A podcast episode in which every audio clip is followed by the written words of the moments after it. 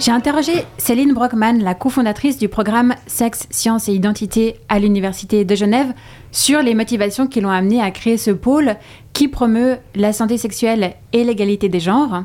Elle revient pour nous sur sa prise de conscience d'un immense manque dans le paysage.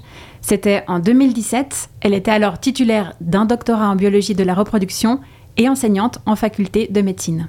2017, je tombe sur un article de presse qui montre une photo de clitoris imprimé en 3D alors que je faisais des recherches sur des thématiques intéressantes pour la santé sexuelle chez les jeunes.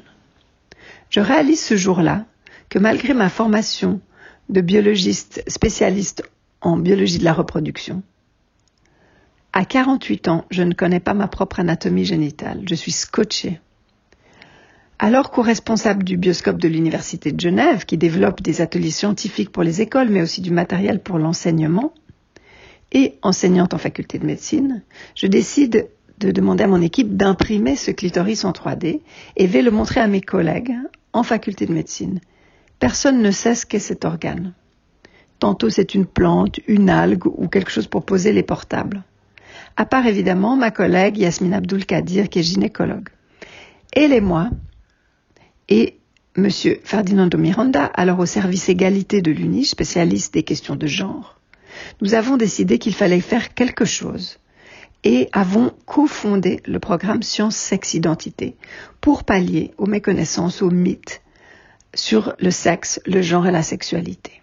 Nous avons par exemple en 2019 réalisé l'exploit d'intégrer le clitoris enfin dans les manuels scolaires de Romandie. Elle revient dans un second vocal sur c'est pas mon genre, une mini-fiction informative sur l'identité et l'expression de genre et les personnes intersexes.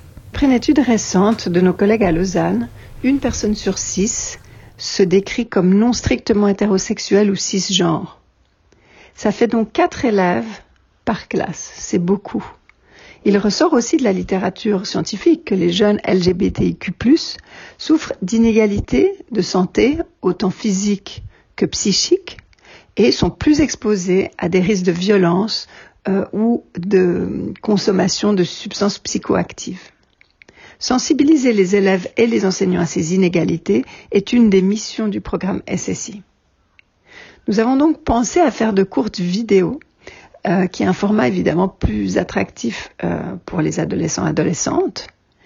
Nous avons fait un concours, engagé un collectif de réalisateurs indépendants genevois, Exit Void, afin de raconter une histoire intégrant euh, certains de nos concepts théoriques. Ils se sont associés à de jeunes LGBTIQ+, afin que les propos soient vraiment construits avec les personnes concernées et non pas sur les personnes concernées. Nous avons assuré une relecture scientifique et pédagogique, ainsi que nos collègues au HUG la production de cette mini-série. Vous découvrirez en trois mini-épisodes, grâce à des personnages attachants, ce qu'est la différence entre le sexe biologique, le corps et l'identité de genre, par exemple, ou l'expression de genre. De même qu'à quel point les organes génitaux mâles, femelles ou intersexués sont faits des mêmes parties.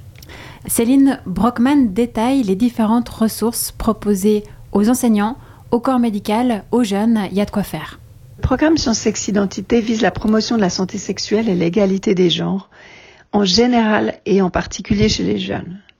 Pour ce faire, il est intéressant de partager des contenus informatifs aux jeunes eux-mêmes, mais aussi évidemment aux adultes qui les encadrent. Si on dit aux jeunes qu'il faut arrêter de fumer et qu'on fume tous et toutes autour d'eux, évidemment, ça va pas le faire.